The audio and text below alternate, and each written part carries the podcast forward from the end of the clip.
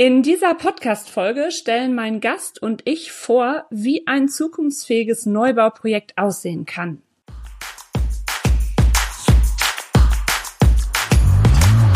Kitty Bob Bauinfotainment, der Podcast. Hi, mein Name ist Janine und ich bin Architektin. Ob du zur Bauherrschaft gehörst oder beruflich aus der Baubranche kommst, mein informativer und unterhaltsamer Podcast bietet dir faszinierende Themen und fesselnde Gespräche mit interessanten Gästen aus der Bauwelt. Hier bekommst du exklusives Expertinnenwissen für dein Projekt Eigenheim und erlebst die ein oder andere skurrile Baugeschichte. Und jetzt wünsche ich dir viel Spaß beim Zuhören.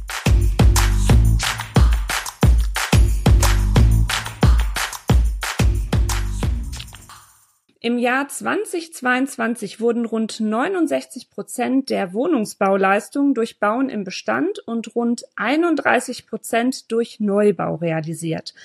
Auch wenn das Bauen im Bestand das neue und wichtige Credo ist, werden weiterhin Neubauprojekte notwendig sein, um dem Wohnraummangel entgegenzuwirken. Und mein Gast Daniel Krisch hat sich an ein zukunftsfähiges Neubauprojekt gewagt und wird uns in dieser Folge von seinen Mehrgenerationenhäusern erzählen. Daniel, Baujahr 76, ist ausgebildeter Schiffsbetriebsingenieur und Bauingenieur. Seit 2012 ist Daniel mit der Group 2E GmbH mit Sitz in Berlin selbstständig und national sowie international mit Ingenieurdienstleistungen in der Gebäude- und Energietechnik unterwegs. Daniel, herzlich willkommen im Podcast. Ja, danke sehr. Das hast du toll gesagt. Ja, ne? Ja. Von wem habe ich wohl die Zusammenfassung? Genau. Ja. ja, sehr schön. Ähm, jetzt habe ich ja so ein bisschen den Vorteil zu unseren Zuhörenden, dass ich natürlich die Renderings von eurem spannenden Neubauprojekt ähm, quasi vor Augen habe. Ähm, aber bevor wir da näher zu einsteigen, ähm, was war denn so die Inspirationsgrundlage zu deinem Neubauprojekt? Unser Projekt, wie gesagt, startete 2017 mit der Grundidee, was für alte Menschen zu machen.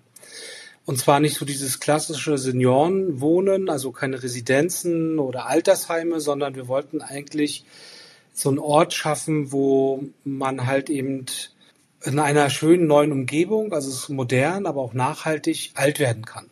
Und dann im Zuge so meiner Israel-Reisen und Auslandsreisen ist dann eigentlich so dieses Mehrgenerationsgebäude äh, entstanden, weil wir einfach festgestellt haben, dass diese soziale Nähe einfach fehlt. Ne? Also es ist nicht nur, dass alte Menschen zusammenleben, so das ist das eine, aber das andere ist halt so dieses Mehrgeneration, dass sie sich natürlich auch gegenseitig unterstützen. Und äh, so ist halt dieses ganze Projekt eigentlich erst entwickelt worden. Ne? Also der Grundgedanke war eigentlich erstmal was für alte Menschen und dann sind wir dann immer weitergegangen und zwar in Richtung mehr Generationen. Halt alles unter einem Haus, also unter einem Dach. Ne? Ähm, Im Vorgespräch hattest du mir auch noch gesagt, äh, dass äh, euer Wohnmobil auch eine Art Inspiration war. Ähm, willst du da noch mal drauf Bezug nehmen? was das damit zu tun hat? Genau, also ich bin ja, ich bin ja Seemann. Ne? Ich habe ja mal Seefahrt ge gelernt und studiert und bin 20 Jahre zur See gefahren und bin so ein, ja, ich komme sehr gut klar mit ganz wenig Raum und mit auch mit relativ wenig Technik. Also jetzt würde ich sagen, nicht mehr so wenig, weil ein iPhone brauche ich doch und ein iPad auch. Aber so damals gab es das halt eben nicht. Ne? War Bücher war so das Thema. Und da ich mit meinem Hund immer viel unterwegs war zum Surfen äh, in, Süden nach Spanien, ähm, habe ich festgestellt, was braucht man eigentlich tatsächlich an Spannung, an Stromlieferanten. Und in so einem Wohnmobil weiß man, also wer schon mal verreist ist, so mobil unterwegs ist, der weiß, ein Kühlschrank, der läuft auf 24 Volt, äh, Ladegerät für, für einen Rechner. Ja, wir, wir transformieren ja Strom runter von 230 auf äh, 12 Volt, damit wir unseren, unseren Rechner laden können. Oder ähm, auch sämtliche Beleuchtungssysteme in einem Wohnmobil sind ja nicht mit, mit Halogenstrahlern ausgestattet, sondern einfach mit LED-Streifen. So. Und das, mittlerweile ist es ja so, dass die Haustechnik ähm, ja auch äh, in Richtung LED zum Beispiel auch geht. Ja? Also viele Beleuchtungssysteme äh, sind ja auch sowieso schon halt so beschlossen. Es gibt ja nicht mehr diese klassische Glühbirne, sondern sind ja alles LED-Birnen, die man in eine Fassung reindreht, die wieder auf Drehstrom läuft, ne? auf 230 Volt. Und das wollten wir halt eben in diesem Konzept, äh, in diesem Hauskonzept haben wir einfach gesagt, wir brauchen das nicht. Ja, wenn, wenn wir sowieso schon ähm, Sachen nehmen, die halt eben mit geringer Spannung laufen, dann sollte es halt eben auch äh, möglich sein, das in großen Gebäuden mhm. zu machen. Ja. Und ähm, ein ganz wichtiger Punkt ist ja immer, der leider äh, oft vernachlässigt wird, ähm, ist ja die Bedarfsplanung. Also das ist ja Leistungsphase 1 oder manche sagen sogar Leistungsphase 0, was jetzt so die ähm, Architektur, Ingenieursleistung angeht. Wenn du jetzt selber auch Bau Bauherrschaft bist, ähm, wie wichtig war dir die Bedarfsplanung? Also ähm, du hast ja schon einmal gerade erzählt, dass mit ein wichtiger Faktor einfach war, dass das altersgerechtes, seniorengerechtes Wohnen wird. Und dann kam halt der Bogen rüber, ach komm, wir packen es für alle Bevölkerungsgruppen passend. Ähm, wie bist du da so in der Bedarfsplanung dran gegangen? Weil es gibt ja auch so einen Unterschied, aber vielleicht ist das eher bei den eigengenutzten Objekten, wo du irgendwann unterscheiden musst, was ist mein Wunsch und was ist mein Bedarf. Andererseits ist es ja auch schwierig, wenn du erstmal für für Fremde ne, Bedarfe festlegst. Also wie bist du da so dran gegangen? Mhm. Also tatsächlich so die diese Bedarfsplanung oder die Entwicklung dann der der Bedürfnisse, so nenne ich es einfach mal. Und die Untersuchung ist ja eigentlich viel mehr jetzt so der jetzigen Zeit entstanden. Wie gesagt, das Projekt ist aus 2017. Da haben wir uns gar nicht so die Gedanken gemacht, so was halt das Thema nachhaltig ist, äh, Nachhaltigkeit bedeutet oder ähm, auch das ähm, wie gesagt, so ein Lebenszyklus eines Gebäudes. Ne? Bei dem DGMB wird auf 20 Jahre festgelegt. Und ich wohne in einem Haus in Rostock, was schon weit über 20 Jahre existiert. Ne? Also ist aus dem 18. Jahrhundert. Und ähm, wir haben uns dann halt auch so mehr davon treiben lassen ähm, in der Planung. Ähm, was ist denn wichtig? Und wichtig ist halt Energiesparen. Also was ist den, was ist den Menschen gerade wichtig? Wichtig ist, den Energie zu sparen, also die ganzen Energiekosten niedrig zu halten. Es muss, ähm, man muss sich da drin wohlfühlen können. Es ist wie eine Höhle quasi. Es muss halt eben immer warm sein. Es muss halt in so eine, so eine Wohlfühlatmosphäre geschaffen werden. Eine Behaglichkeit, so nennen wir das ja. Ne? So, äh, Behaglichkeit ist halt sehr wichtig. Ähm, und welche, welche Art von, von Nutzern können wir damit erreichen? Die, die Alten, die wir erreichen, erreichen wir damit, ähm, dass wir halt durch das Thema Mehrgeneration denen halt eine Möglichkeit schaffen, halt eben auch sich mit, mit jüngeren Menschen auszutauschen. Und die jungen Menschen, die stehen mittlerweile ja darauf, ähm, ich fahre mit meinem Elektro-Pkw zur Arbeit, ich brauche halt eben äh, viel weniger ähm, stromfressende Geräte in meinem Haushalt. Ich möchte gerne, was wir ja auch haben, zum Beispiel ist ja Urban Gardening, das ist ja das Thema in den USA zum Beispiel.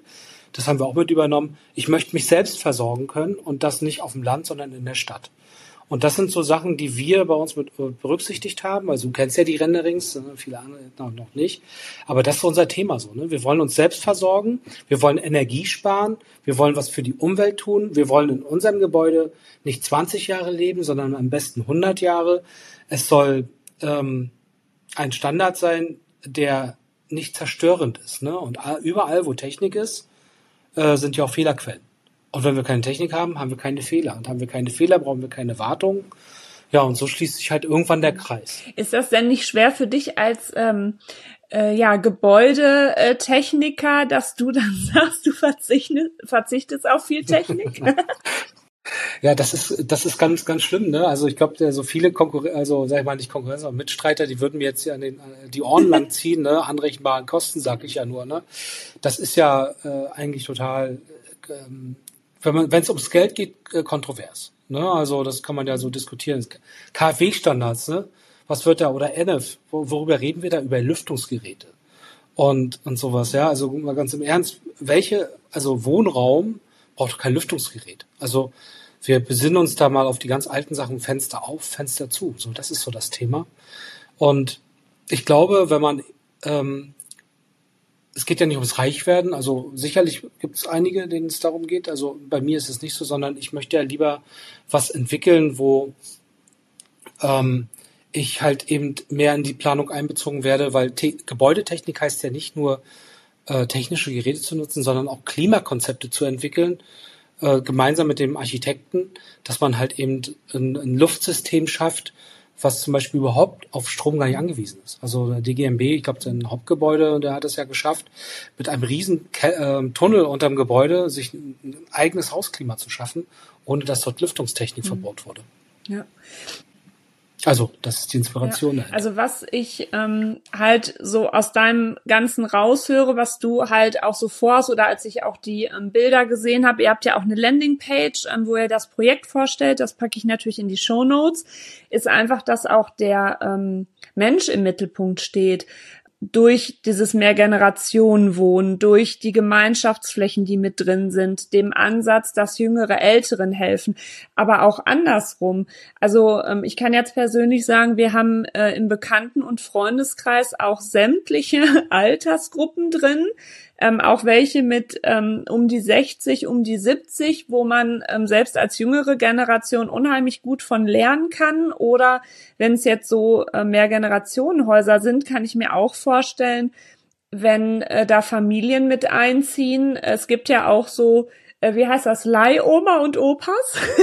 Wer weiß, was sich da wieder so an äh, Synergien oder Konzepten entwickeln können, ne? weil die dann vielleicht auch mal auf die Kinder aufpassen oder so. Also das ist ja auch dann wieder etwas, was so ein ähm, Sozialleben beflügelt, was sozial gerecht ist. Also das finde ich halt ähm, total wichtig, als Ansatz in diesen Quartieren einfach zu denken, ne? Mhm.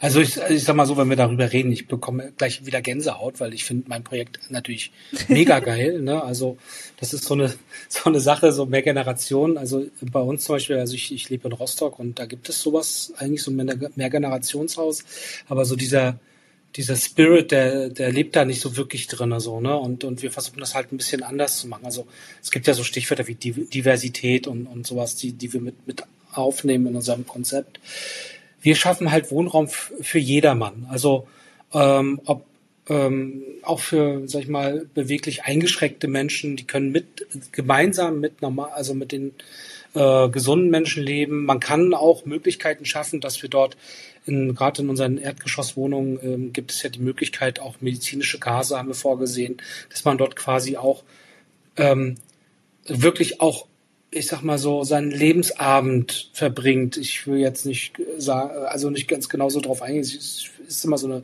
Tod ist immer so eine Grenze in Deutschland. Ich glaube, darüber darf man nicht so reden. Ähm, oder sollte man nicht so reden, weil es mehr die Trauer im Vordergrund. Und ich möchte eigentlich halt so, wir wollen es eigentlich schaffen, dass alles zusammen in einem Haus möglich ist dass man gemeinsam halt auch sein, seine Liebenden oder auch seine Liebgewordenen, weil das ist halt eben das Thema Mehrgeneration, Leihoma, Leihopa, auch die sind endlich. Ne? Also es ist nichts Unendliches da. Und das ist halt dieses Konzept dahinter. Ne? Also wir schaffen die Möglichkeit halt, dass wir alle gemeinsam, der Mensch gemeinsam halt diesen Kreislauf des Lebens halt eben auch leben kann. Und so ist auch unser Gebäude und so ist halt eben auch das Drumherum geschaffen. Wir wollen halt diesen, diesen, Lebenszyklus halt eben gemeinsam begleiten. So, und das ist halt dieses Gebäudekonzept, ja. Ja, und ähm, was ja halt auch ganz wichtig ist in der Kommunikation, da hatten wir ja auch im Vorgespräch drüber gesprochen, dass ihr ja auch darauf geachtet habt, dass ihr die Renderings, Renderings, mein Lieblingswort, yeah. äh, entsprechend ähm, aufgebaut habt, dass da halt auch schon Diversität zu erkennen ist, ne? Dass ähm, das sofort auch schon entsprechend sich dann an alle Bevölkerungsgruppen einfach richtet. Ne? Weil das sind, glaube ich, auch schon mhm. so De Details, ähm, wo man natürlich auch als Architekturschaffender heutzutage ähm, drüber nachdenken sollte. Ne? Wie habe ich meine ganzen äh, Perspektiven, Renderings, wie habe ich die aufgebaut? Welche Personen sind da zu sehen? Ne? Hm. Ja, ja, das war, also ich hatte mit einem anderen Projektentwickler gesprochen bei uns aus der Region, der sagte, ach Mensch, Daniel, weißt du, wie schwer das ist, Babys und Kinder zu kriegen? Man kriegt eigentlich nur Erwachsene. Business-Leute halt unseren, kriegst du äh, immer nur als ja. Figuren. Und dann habe ich zu unserem, zu unserem äh, Architekten gesagt, der das Modell gebaut hat, ich brauche ganz alte Menschen, ich brauche farbige Menschen, ich brauche behinderte Menschen, also quasi Rollstuhlfahrer. Also eigentlich ein, das, was die Bevölkerung darstellt. Nämlich nicht nur gesunde, junge Menschen mit einem Mercedes vor der Tür oder einem Porsche, sondern querbeet. Und wir haben, uns ist halt gelungen, wirklich alles zu haben. Wir haben Babys, wir haben Kinder, wir haben alte Menschen, wir haben alle Bevölkerungsgruppen, Schichten, wir haben alles da. Tatsächlich. So, und das ist halt sehr, das darzustellen, finde ich halt sehr wichtig, weil wir ja miteinander hier leben wollen und nicht äh, uns auf die ein, also wir verkaufen auch keine Eigentumswohnung für reiche Leute. Unser Quadratmeterpreis ist geplant zwischen dreieinhalb bis 4.000 Euro den Quadratmeter. Und nicht sechs oder sieben oder acht oder neuntausend. Also wir versuchen Wohnraum zu schaffen mit wenig Technik, der günstig ist. Ähm, und ob man das nun kauft oder ob das ein Mietkauf wird, also das wissen wir selber noch gar nicht, weil das ist so, so bei uns so nachrangig. Das kommt erst viel, viel später. Aber es soll halt günstig sein. Ja.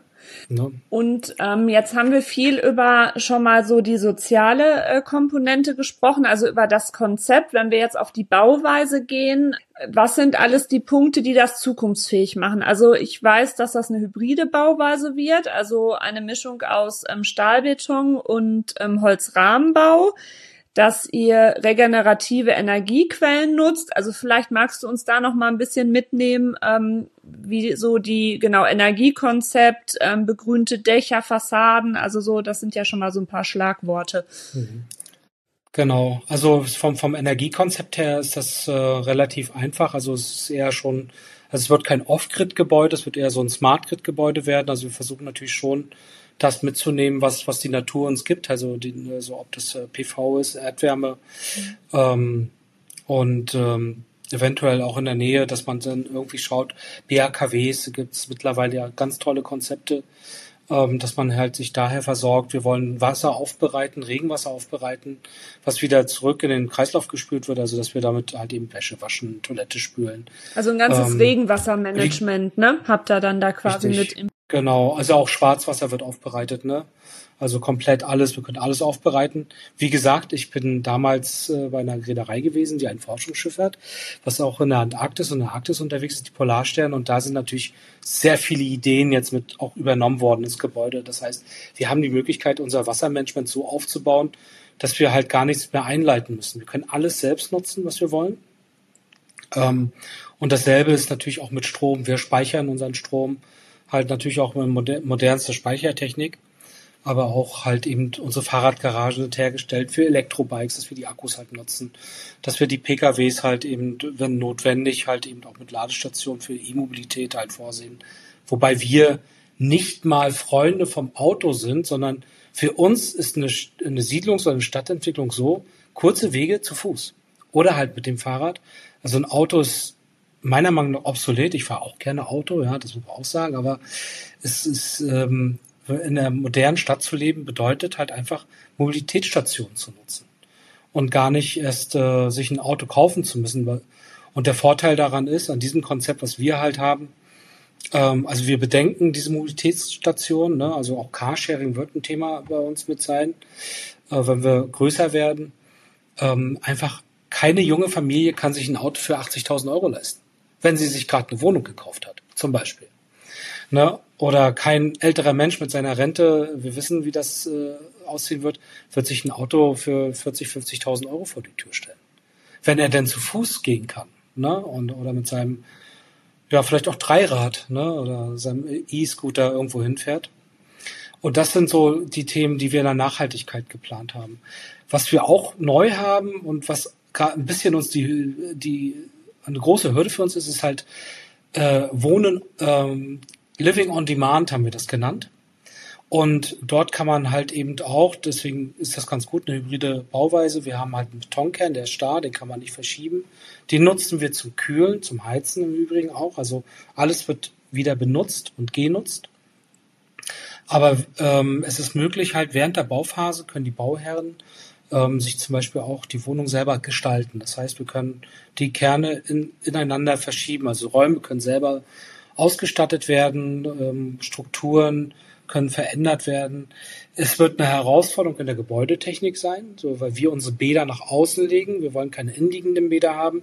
Innenliegende Bäder bedeutet halt wieder Feuchteschutz und Lüftungsanlagen.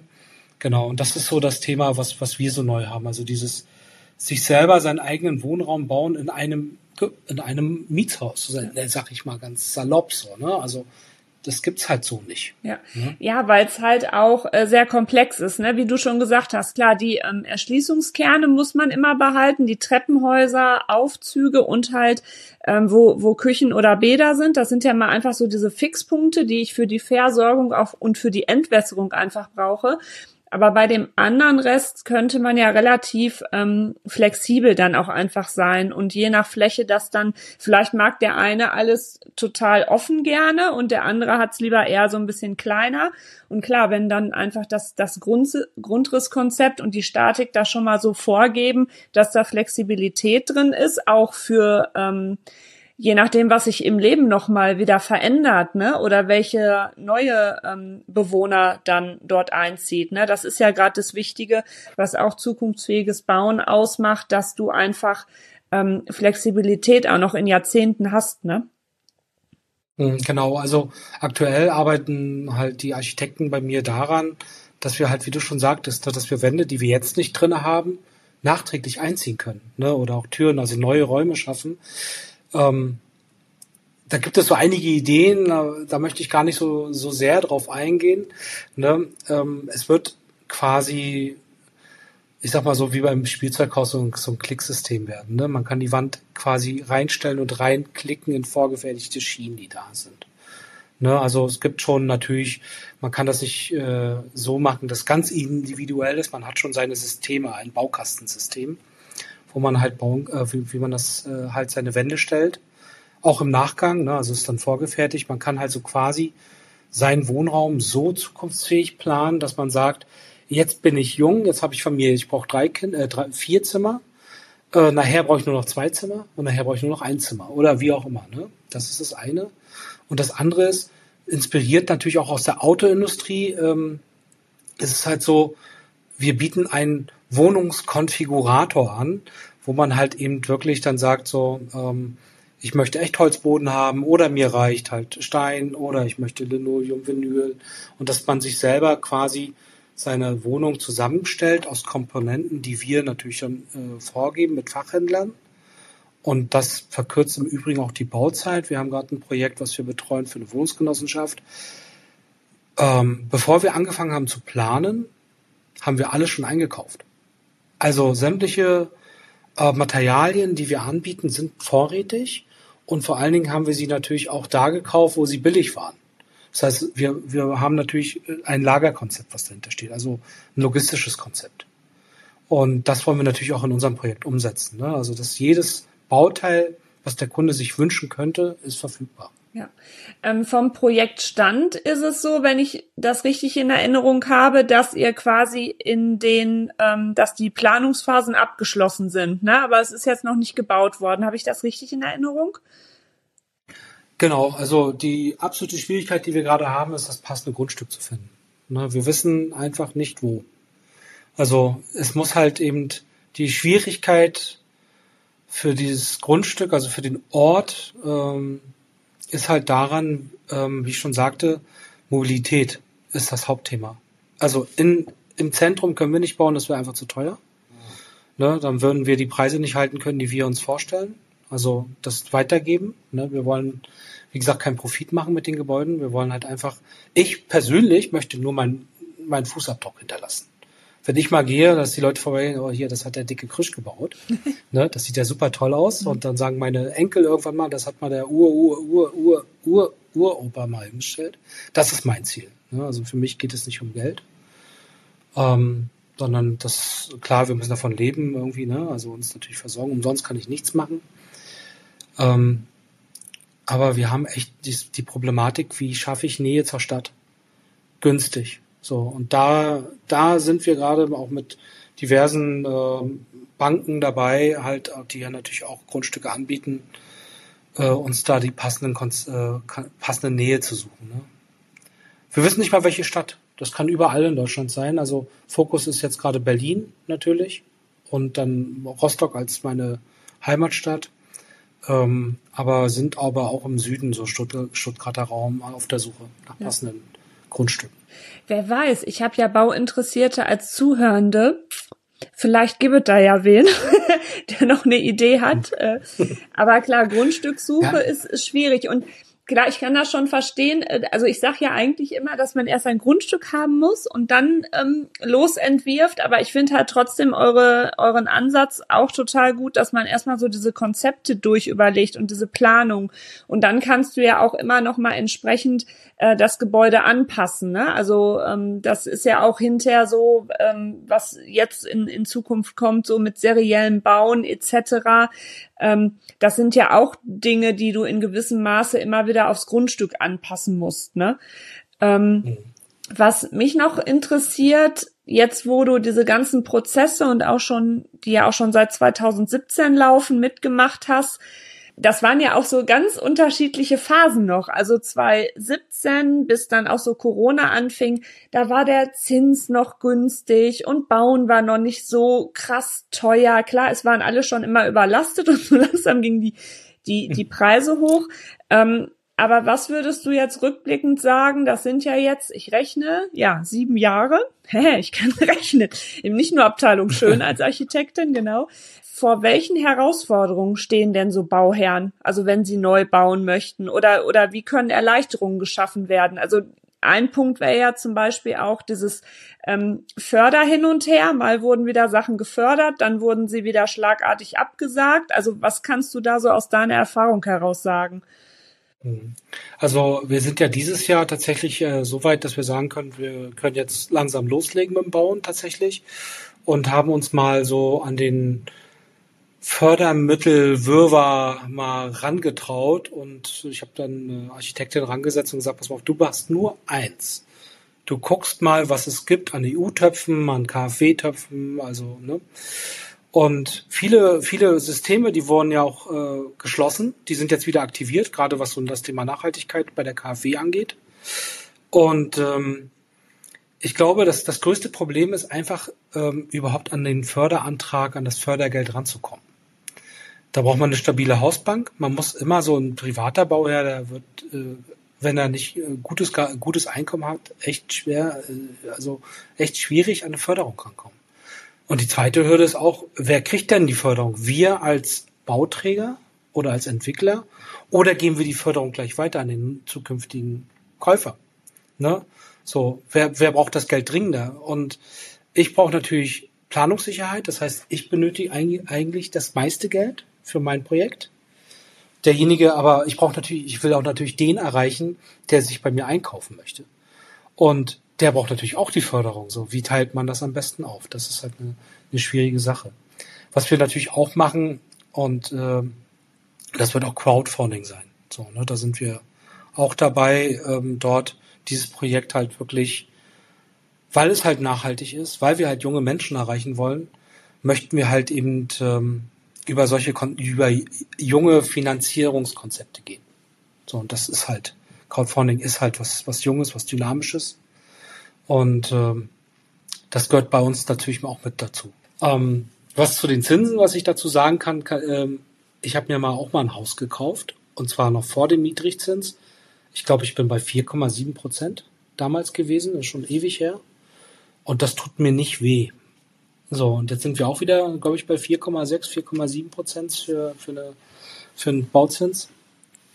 Und das Einzige, was halt wehtut, ist halt eben wirklich, dass ähm, die Steuern, die CO2-Steuer jetzt zuschlägt. Dadurch werden die Baukosten natürlich extrem hoch, weil die Transportwege, also der Transport ist teuer geworden, ähm, die Produktion ist teuer geworden. Gerade was auch Beton angeht, ist natürlich jetzt eine Preissteigerung zu erkennen. Wir haben das Glück, wir, wir verzichten auf Haustechnik. Das heißt, da sind wir relativ preisstabil, weil wir nichts haben, nichts Großartiges.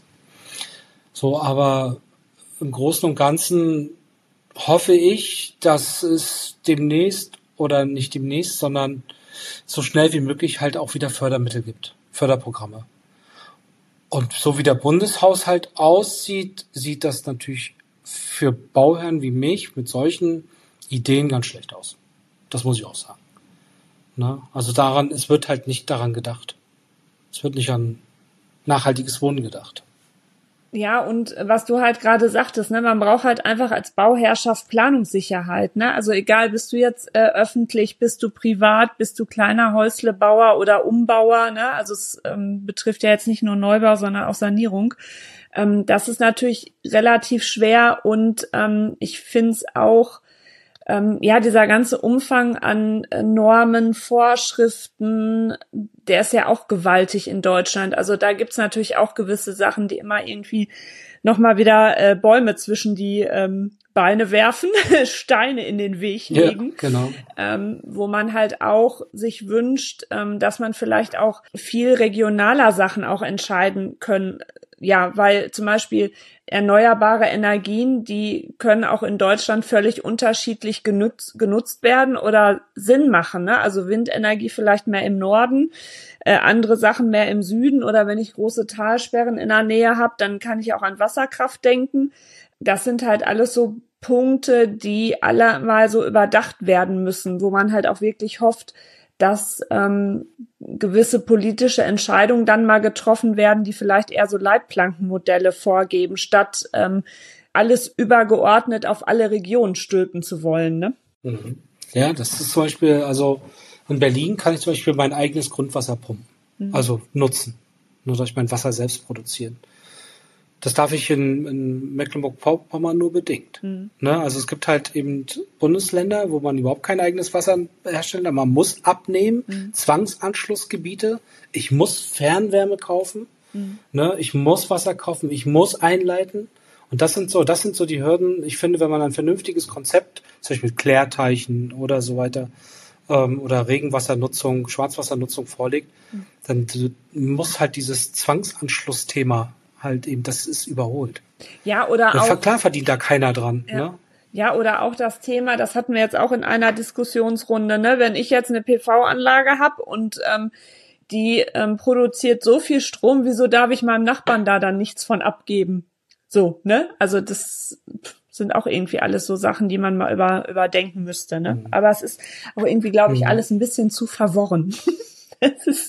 ja, ja, das ist halt eben, weil jeder es gibt halt eben zu viele Mitspr äh, Mitspracherechtler, mhm. nenne ich es mal. Also es gibt keiner, der den, der den Standard festlegt, so, ne? Also. Mhm. Ja, oder ähm, Gebäudetyp E, ne, was jetzt halt auch so in der Diskussion ist, wo dann auch ähm, gewisse Sachen vorgegeben werden und der Rest wird dann halt zwischen äh, Bauherrschaft und äh, Architekturschaffenden halt dann festgelegt. Ne? Klar, das erfordert wieder eine ähm, auskömmliche, umfangreiche Bedarfsplanung. Wobei äh, mhm. die braucht eigentlich jedes Projekt, wenn man mal ehrlich ist, auch wenn es halt leider äh, manchmal äh, geschlumpft wird, ne? ja. ja. Ja, schön. Das stimmt. Ja.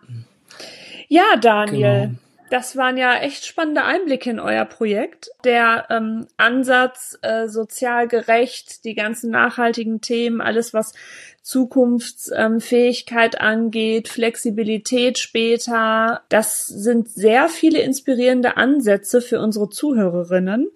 Und ähm, da hoffe ich und drücke euch die Daumen, dass ihr auch das passende Grundstück findet, ähm, weil das kann ja dann auch richtig so ein äh, ich, in der Industrie sagt man oft Testimonial, aber wenn, genau. wenn, das, wenn das dann einmal ähm, erfolgreich an einem Standort ja gebaut wurde und belebt wurde, dann kann das ja wirklich auch der Startschuss dann sein für ähm, weitere Quartiere, die ihr dann ähm, mit diesem, mit dieser Projektart einfach bebauen könnt. Ne? Ja. Also das, das ist halt tatsächlich auch so geplant, deswegen hat es ja diese Ellipse. Mhm dass wir daraus eine Siedlung machen können. Ne? Mhm. Ne? Also es ist halt ähm, vorbereitend für eine Mehrgenerationssiedlung. Ja. Ohne Bornsteinkanten ja. und sowas. Also ist auch ganz wichtig, ne? dass wir auch an solche Sachen denken. Ne? Also, ja. ja, und hoffentlich kriegen wir das passende Grundstück. Ja? Also, ich kann da nochmal hier, falls es jemand aus, ja. falls es die Bürgermeisterin aus Rostock hört, wenn ich das mal sagen darf, da gibt es so ein schönes Grundstück, was gerade an die Genossenschaften verteilt wird, die natürlich wesentlich mehr Geld haben als ich ich brauche doch auch nur 3000 Quadratmeter. Also. genau. Also äh, die genau die Kontaktdaten von Daniel kommen in die Show Notes. Also wenn äh, irgendeiner noch ein schönes Grundstück hat und äh, möchte auch, dass dort zukunftsfähig neu gebaut wird, er weiß, wo er sich hinwenden soll oder sie weiß es dann. Ja, schön, Daniel. Vielen lieben Dank für den ganzen Input. In diesem Sinne, wie gesagt, Bauen im Bestand äh, macht natürlich auch äh, sehr, sehr viel Sinn. Und wenn es an den Neubau geht, dann habt ihr jetzt schon mal ein paar inspirierende Ansätze bekommen, wie der denn auch zukunftsfähig sein kann. In diesem Sinne, am Ende wird alles gut. Eure Kitty Bob. Zu Risiken und Nebenwirkungen frage deinen Architekten, deine Architektin oder die Fachhandwerkerschaft. Kitty Bob Bauinfotainment, der Podcast, ist eine Eigenproduktion von Architektin, Diplom-Ingenieurin Janine Kohnen.